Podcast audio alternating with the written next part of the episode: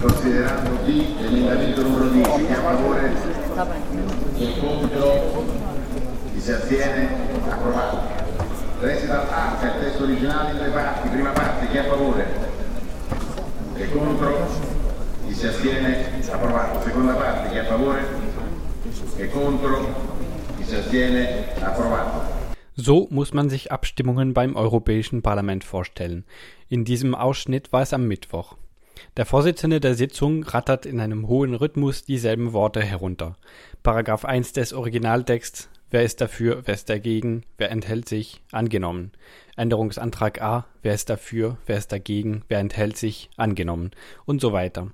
Je nachdem, wie viele Paragraphen im Originaltext des Berichterstatters, wie viele Änderungsanträge vorliegen und über wie viele Themen abgestimmt wird, kann es in diesem Rhythmus eine Stunde oder auch länger gehen. Wenn die Abgeordneten erstmal durch sind mit all den einzelnen Paragraphen und Änderungsanträgen eines Berichts, wird direkt danach über den daraus resultierenden Gesamttext abgestimmt. Tja, und da kann es schon mal passieren, dass nach mühsamer Abstimmung von zahlreichen Paragraphen und über 50 Änderungsanträgen die endgültige Abstimmung zum Gesamtbericht negativ ausfällt. Am Mittwoch war es der Fall mit dem Bericht zur europäischen Strategie für Energiesicherheit. Ebenfalls am Mittwoch hätten die Europaabgeordneten über das momentan verhandelte und umstrittene Freihandelsabkommen TTIP debattieren und abstimmen sollen. Jedoch wurde die Abstimmung darüber am Dienstag kurzfristig vom Parlamentspräsidenten Martin Schulz vertagt. Und am Mittwoch entschied eine sehr knappe Mehrheit der Abgeordneten, sogar die Plenumsdebatte zum Freihandelsabkommen mit den USA zu vertagen. Angeblich, weil die rund 200 Abstimmungen über Änderungsanträge zu viel für das Plenum seien. Der zuständige Ausschuss für internationalen Handel solle sich doch mit den ganzen Anträgen befassen und dem Plenum Vorarbeit leisten. Eigentlich ging es bei der Vertagung aber vermutlich darum, ein Szenario wie beim eben erwähnten Bericht über Energiesicherheit zu vermeiden.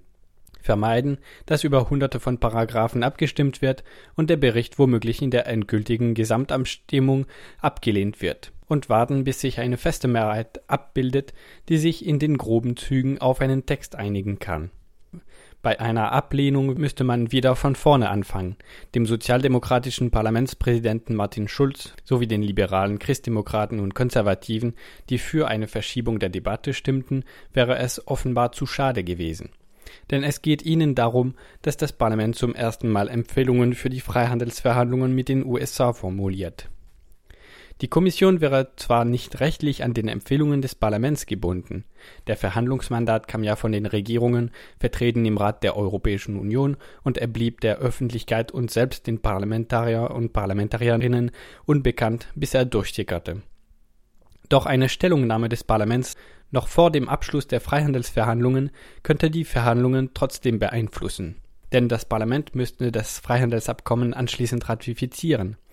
Werden die Mehrheit der Europaabgeordneten also vorab sagt, unter welchen Bedingungen sie TTIP akzeptieren oder ablehnen würde, dann müsste auch die Kommission ein Interesse haben, ein entsprechendes Ergebnis bei den Verhandlungen anzustreben.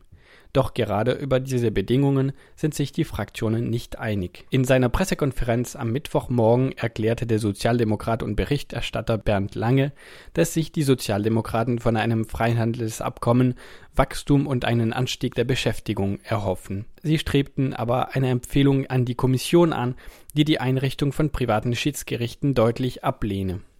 Für Streitigkeiten zwischen Investoren und Staaten gäbe es bereits kompetente öffentliche Gerichte in Europa und den USA.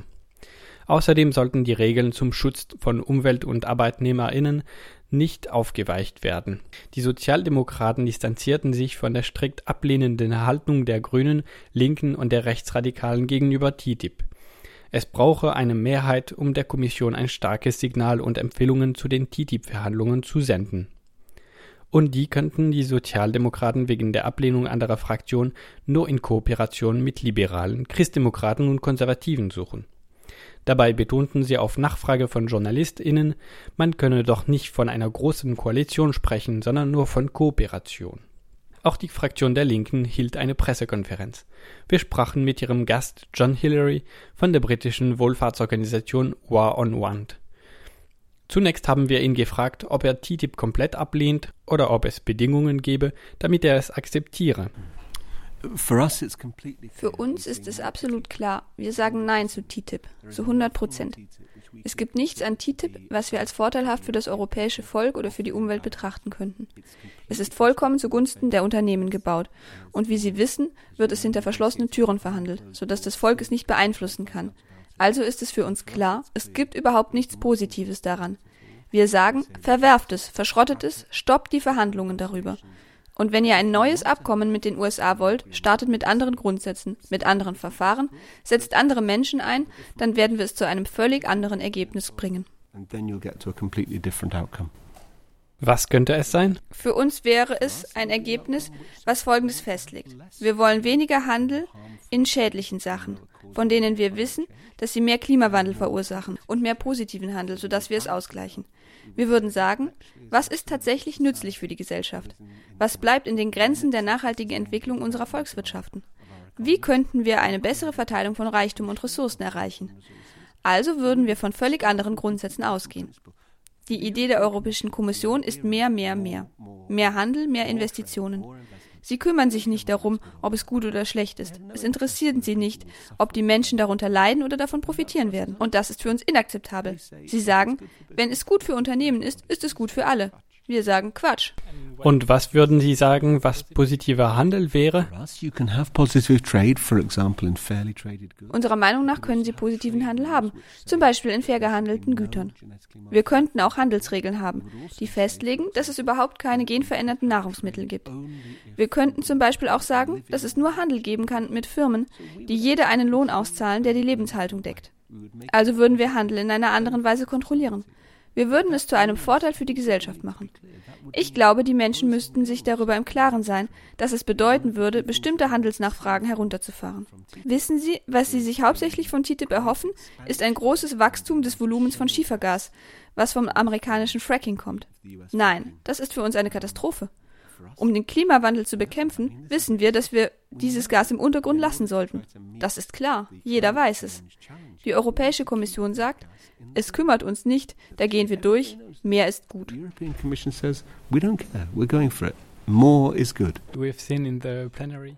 Wir haben im Plenum gesehen, dass manche Europaabgeordneten T-Shirts mit der Aufschrift Stop TTIP trugen. Es waren zum großen Teil Abgeordneten der Rechtsradikalen sowie einige Linke. Was halten Sie davon? How do you feel about it? Um, we're very happy that um, the, the MEPs who we work closely with, for example, the ones in the GUE. Wir sind sehr froh, dass die Europaabgeordneten immer zu uns gehalten haben, mit denen wir eng zusammenarbeiten. Zum Beispiel in der linken GUE-Fraktion, aber auch die grüne Fraktion. Sie hören auf das europäische Volk. Wir wissen, dass es andere Parteien gibt, zum Beispiel in Großbritannien, die UK Independence Party. Sie mögen den Inhalt von TTIP, sie freuen sich auf Freihandel für Unternehmen. Aber sie mögen nicht die Tatsache, dass Brüssel es macht. Und deswegen stimmen sie ebenfalls dagegen. Und das trifft auf andere rechte Parteien. Für uns zählt aber vor allem, dass sich das europäische Volk klar ausgesprochen hat. Die Menschen in Europa haben gesagt, wir wollen kein TTIP. Deswegen haben wir überregionale Plattformen in allen 28 Mitgliedstaaten. Alle größten Gewerkschaften in Europa haben gesagt, nein, stoppt die TTIP-Verhandlungen. Das ist bislang absolut unerhört. Also bilden wir eine breite Kampagne und rufen die Europaabgeordneten dazu auf, zuzuhören und so zu stimmen, dass sie den Willen des europäischen Volkes vertreten.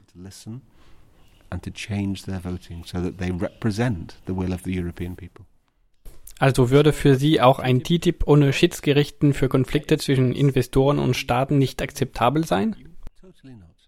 Nein, absolut nicht. Das Prinzip von TTIP ist es, die Standards und Regeln loszuwerden, die die Unternehmen als Handelsschranken betrachten, wir aber als sehr wichtig erachten. Deswegen ist es für uns absolut klar, wir wollen TTIP stoppen, und zwar jeden Abschnitt davon. All sections of it.